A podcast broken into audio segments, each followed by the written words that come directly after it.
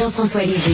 On va juste dire qu'on est d'accord. Thomas Mulcair. Je te donne 100% raison. La rencontre. C'est vraiment une gaffe majeure. Tu viens de changer de position. Ce qui est bon pour Pitou est bon pour Minou. La rencontre. Lisée.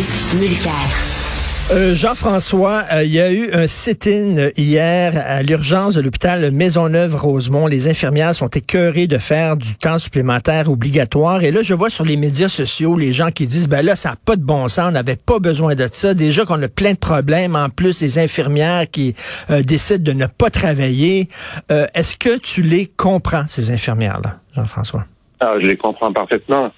Je les comprends parfaitement. Puis moi, c'est clair qu'en ce moment, il y a un débat entre la direction et les infirmières. Je donne le bénéfice du doute aux infirmières. Euh, il y a eu des sit-ins au cours des trois, quatre, cinq dernières années euh, et euh, ça a fait bouger les choses à un certain nombre d'endroits. Euh, là, à Maisonneuve-Rosemont, qui, moi j'étais député de Rosemont, alors c'était hmm. l'hôpital dont je m'occupais, qui a été l'enfant oublié du réseau de la santé pendant des décennies. Euh, c'est un hôpital qui euh, s'occupe d'une de, population qui est de façon disproportionnée euh, pauvre, qui a des maladies chroniques, et c'est celui dans lequel on a le moins investi. L'ensemble de l'infrastructure est, est dans une situation de délabrement épouvantable. Et on est passé quatre gouvernements sans prendre la décision d'investir dans l'hôpital. Ça, c'est juste pour l'infrastructure. Là, on, a une situation généralisée au Québec de, pénurie d'infirmières et de temps supplémentaires obligatoires. Et dans le cas de, de Maisonneuve-Rosemont, ce qui est intéressant, c'est que les infirmières disent, là, c'est pas le ministre le problème. Le problème, c'est on a une gestionnaire dans notre département euh, qui est qui, euh, qui a un comportement qui, qui n'est pas acceptable. Euh, puis quand les infirmières signent, ils sont une centaine à avoir signé une lettre. Là, tu dis, euh, franchement, là, je pense que ça vaudrait la peine de, déplacer cette gestionnaire-là. Hein, c'est pas mal clair. Tom, qu'est-ce que tu en penses? Je suis tellement d'accord avec ce que Jean-François vient de dire. Écoute, Richard, ça n'a aucun bon sens. Euh, je suis gêné de savoir qu'après avoir dit qu'on allait enfin régler cette histoire de temps supplémentaire obligatoire, voilà qu'une centaine d'infirmières, comme Jean-François vient de si bien le dire, non seulement elles pestent, mais elles signent et elles protestent.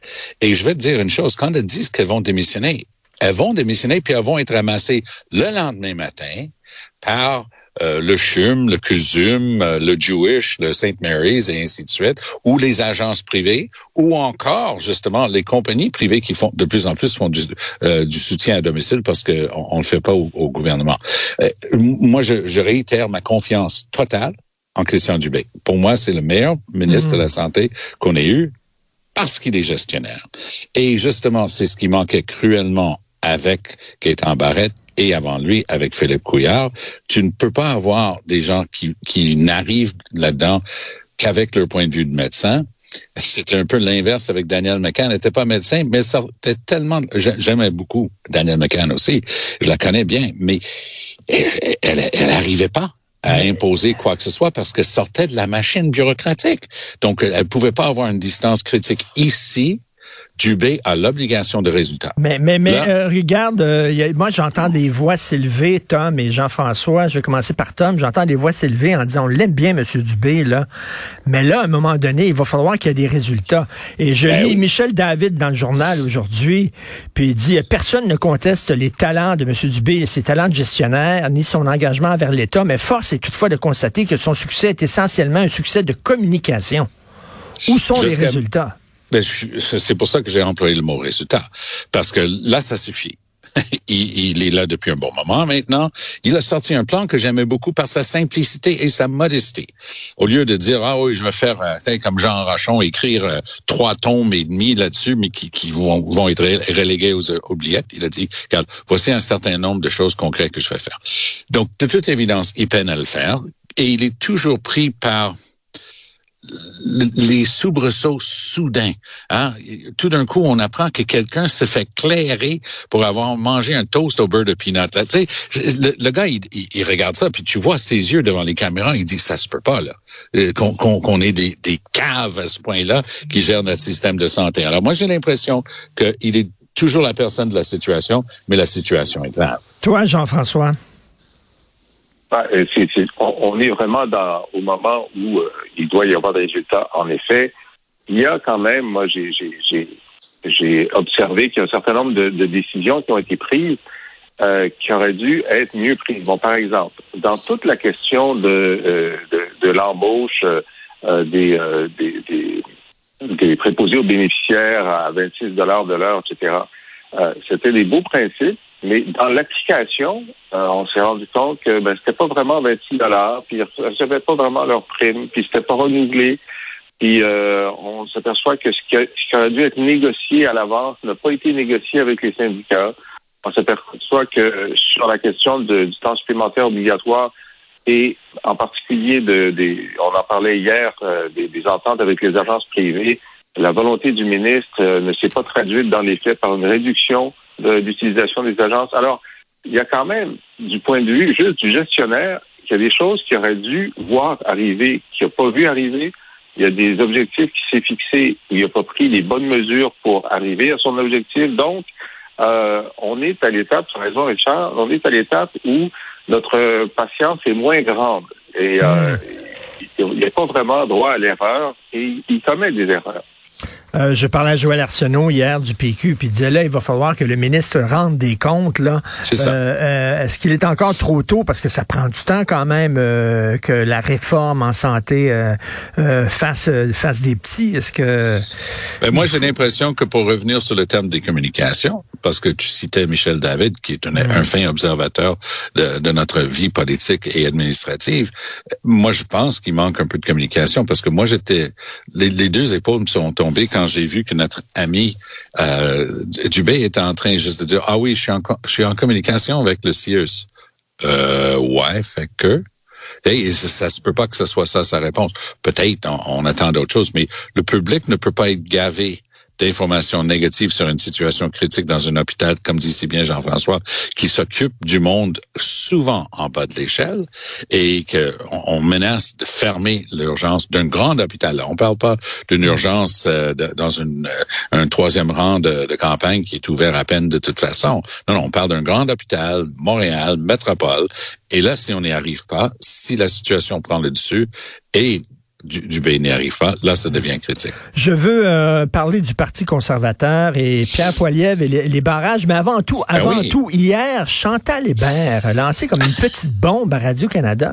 Chantal Hébert a dit que Éric Gérard et Geneviève Guilbeault avaient été approchés. Il y avait eu vraiment une discussion euh, par le Parti conservateur du Canada. euh, Jean-François, qu'est-ce que, pourquoi la vice-première ministre d'un gouvernement majoritaire s'en irait dans un parti qui tire le diable par la queue au Québec. Voyons. OK. Alors, soyons très précis. Ce que, ce que Chantal a, expliqué hier, c'est que dans les milieux conservateurs, ils disent ça entre eux. Ils disent ça entre eux. Au Québec, on est conscient que ça va pas aussi bien que ça devrait, mais on a des cartes dans notre jeu. On pense qu'Éric Girard va venir. Éric Girard, euh, le ministre des Finances, était un ancien candidat conservateur à l'avant-dernière élection. Euh, donc, on pense qu'il va venir, ça va régler notre problème. Et euh, il y a eu euh, un café entre euh, Poilievre et Guilbeault. Alors, ça, ça, a été démenti, mais Hébert n'a pas dit que Guilbeault puis Girard s'en venaient. Elle a dit, c'est ce qu'ils disent entre eux au Canada anglais et au Québec que ça va arriver. Bon. Alors, évidemment, Poilievre a démenti, a démenti que hmm il y avait des approches, OK? Mais il ne peut pas démentir que ça jase entre eux. Moi, je crois, Chantal, euh, c'est sûr, ils disent ça pour, pour se rassurer sur leur chance de succès au Québec. Maintenant, est-ce que ça peut arriver? Ben, on le saura seulement le jour du déclenchement de l'élection fédérale. C'est le seul moment où on va le savoir. Euh, je trouve ça euh, puisque tu parles de Geneviève Guilbeault, je trouve ça très difficile à croire. Je vois pas un scénario où Geneviève Guilbeault qui est en piste pour succéder à Legault Ben oui. déciderait de s'en aller. Mais Ouais, je- Girard, c'est autre chose.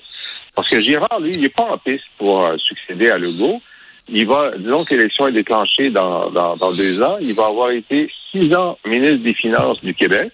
C'est la seule job qu'il peut avoir au Québec. Il ne sera pas ministre euh, d'autre chose que ça.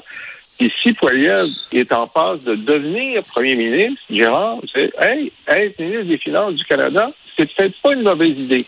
Mais ça, on le saurait seulement au moment de l'élection. Oui, on- n'empêcherait pas un cœur d'aimer. C'est comme les, les, les- les libéraux québécois là qui sont convaincus que ah ils n'ont qu'à faire un petit peu d'a- d'appel du pied, puis Sophie Brochu va se rendre compte que c'est vraiment un bateau idéal pour voguer euh, allègrement vers une victoire aux prochaines élections. Allô, le SS Minot. Tu sais, ça c'est le bateau de Gilligan euh, qui, qui est toujours sur, jonché sur l'île. Alors, euh, moi j'ai l'impression que effectivement, ils, ils spinent ça entre eux autres regarde, là, Geneviève Guilbeault s'en va pas au conservateur, on s'entend. Euh, elle, a une vie familiale, elle a une vie personnelle, elle est bien établie au Québec et à Québec, à mon point de vue, une des meilleures politiciennes de sa génération. Alors, pas question pour moi que- qu'elle quitte le navire euh, de Legault. Toujours est-il que c'est vrai que Girard, il- Girard, d'après mes informations et mes amis à Toronto, il multiplie les rencontres à Toronto au plus haut niveau. On me répondrait, oui, mais ça fait partie de sa job de ministre des Finances, ce qui est par ailleurs vrai, mais il est un peu en opération chambre comme un certain ministre Champagne. Champagne, là, ça, c'est le bunny ever ready, là. Ça, c'est le gars qui voyage tout le temps, il rencontre tout le monde, il fait tout. Mais là, je vais te dire que dans les sources et les officines du Parti libéral, ce qui en reste, les gens sortent le nom de Champagne très régulièrement, comme quoi il y aurait effectivement un petit peu de mouvement de ce côté-là à suivre. Euh, Ben alors, tu as vu, le- le- juste là-dessus, ce qui, est- extraordinaire, dans le, le, le sondage sur la popularité des personnalités politiques au Québec, Champagne est inconnu par 60% des Québécois. ben oui. Ils savent même pas qui c'est. Hey, le gars, il, il, il, il se fait gauger à Saint-Tite, puis tout ça, puis il est partout, puis il parle à tout le monde. Il, ça- ça- il est invisible pour les gens. Ça, doit, ça, doit être, ça, doit- être une journée tellement déprimante pour lui quand il a Mais c'est par ailleurs un gars bourré, un gars bourré de talent et, et de charisme et de charme. Et, et il est absolument brillant. Mais c'est vrai que who's that? hein? Oui, et- Who's that? Tom Pierre Poilievre veut de nouveaux Oui. barrages hydroélectriques au Québec. Ben oui, puis il va les approuver à la vitesse de l'éclair parce que lui, il même pas besoin d'analyse environnementale. Lui, explique ça toujours avec les mêmes gros traits et c'est ça que lui reprochait justement la même Chantal Hébert en fin de semaine, disant ah, c'est assez de, de, se faire des accraires. Ce gars-là, il, il adopte cette attitude que j'ai tellement rencontrée dans ma carrière politique. Les gens qui entendent du spin, qui, qui en remettent. Selon lui, là, c'est 20 à 30 ans pour avoir une mine de lithium approuvée. De quoi tu parles? Tu sais, Ça se peut que tu dises non aussi. Il y avait une mine de niobium qu'on voulait faire à Oka, aux abords du lac des Deux Montagnes. C'était ben non. Alors, il y a des chicanes locales pour les mines de graphite et ainsi de suite. Ce qui rappelle une triste réalité pour Monsieur Poiliev, c'est que depuis 1982, on dira ce qu'on veut de la Constitution de 82, mais ça clarifié une fois pour toutes les ressources naturelles relèvent des provinces, point à la ligne. Donc, c'est pas à lui de décider où, quand, comment il y aura une mine. Il y a parfois un rôle pour le fédéral en vertu de la Constitution parce qu'il y a des grands cours d'eau. Stephen Guilbeault qui dit, qui va dire à, à, à Legault quoi faire avec son tunnel bitube, euh, qui n'aura jamais lieu de toute façon, puis c'est pas grâce à Stephen Guilbeault. Mais Toujours est-il, il est en train de dire, vous voulez des barrages? Moi, vous dire des barrages. Vous savez comment moi j'appelle ça? Ça s'appelle du clientélisme. Dis au client ce qu'il veut entendre. Et ça prouve que les gens autour de Poiliev comprennent rien au Québec. Parce qu'on soit à gauche, à droite, dans le milieu, en haut ou en bas, il y a un constant au Québec. Les gens tiennent à l'environnement et au développement durable et, le, et Poiliev n'a rien compris là-dessus. Jean-François. Ben, il n'y a pas besoin de 100 des votes. Hein. Euh, il d'en avoir, s'il y en avait 25, 27, il serait très content. Et il y a certainement 25, 27% des Québécois qui aiment ça, les barrages. Il y en a d'ailleurs plus que 27% qui sont favorables à, l'exploitation des ressources euh, fossiles au Québec. Alors, il y a quand même un, un électorat pour ça. Euh, il peut y avoir de la résonance. Puis, plus il parle de barrage, plus il s'associe à François Legault, qui est le gars le plus populaire au Québec. Alors, donc, euh, moi, je dis, continue. C'est ce qu'il ce essaie de faire, mais je pense pas que ça va ça va changer quoi que ce soit parce que les gens regardent ça et disent mais de quoi tu te mêles des barrages d'hydro, Plutôt que d'être sympathique et être de notre bord, il donne l'impression que c'est lui qui va décider des choses qui se sont toujours décidées ici au Québec. Puis par ailleurs, pour cette fameuse histoire qu'on entend toujours du Parti conservateur, ah c'est trop long l'environnement. Hey, ça date d'il y a 20 ans. Les grandes enquêtes, on met le BAP à côté du fédéral, même table, même tournée, même présentation. Tout le monde aime ça, sauf les compagnies d'ingénieurs qui peuvent plus charger deux fois parce qu'ils font le même rapport une fois au fédéral, une fois au provincial. Et en au, terminant, moins, au moins, lui, il est d'accord avec ça, parce que les, les, les, les libéraux veulent avoir des, des, euh, des, euh, des, euh, révisions environnementales séparées.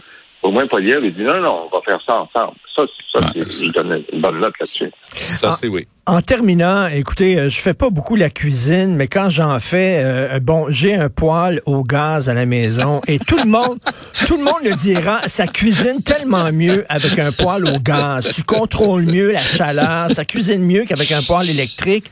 Alors là, ça a l'air que les cuisinières au gaz, c'est une plaie pour la santé. Tom, t'en penses quoi?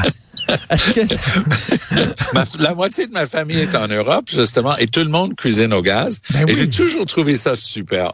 Moi, euh, je, je, je suis un bon Québécois. Tout est électrique chez nous, puis je me suis habitué. Mais c'est vraiment une polémique, hein, parce que les, vous savez qui est en train de prendre ombrage avec cette étude américaine? Les médias en France. Ah ouais? Ils capotent là-dessus. Ils les blastent là-dessus. Alors, parce qu'une partie de l'étude euh, dit, dit que, soi-disant, que c'est un problème pour l'asthme Oui. euh, chez, les, chez les enfants.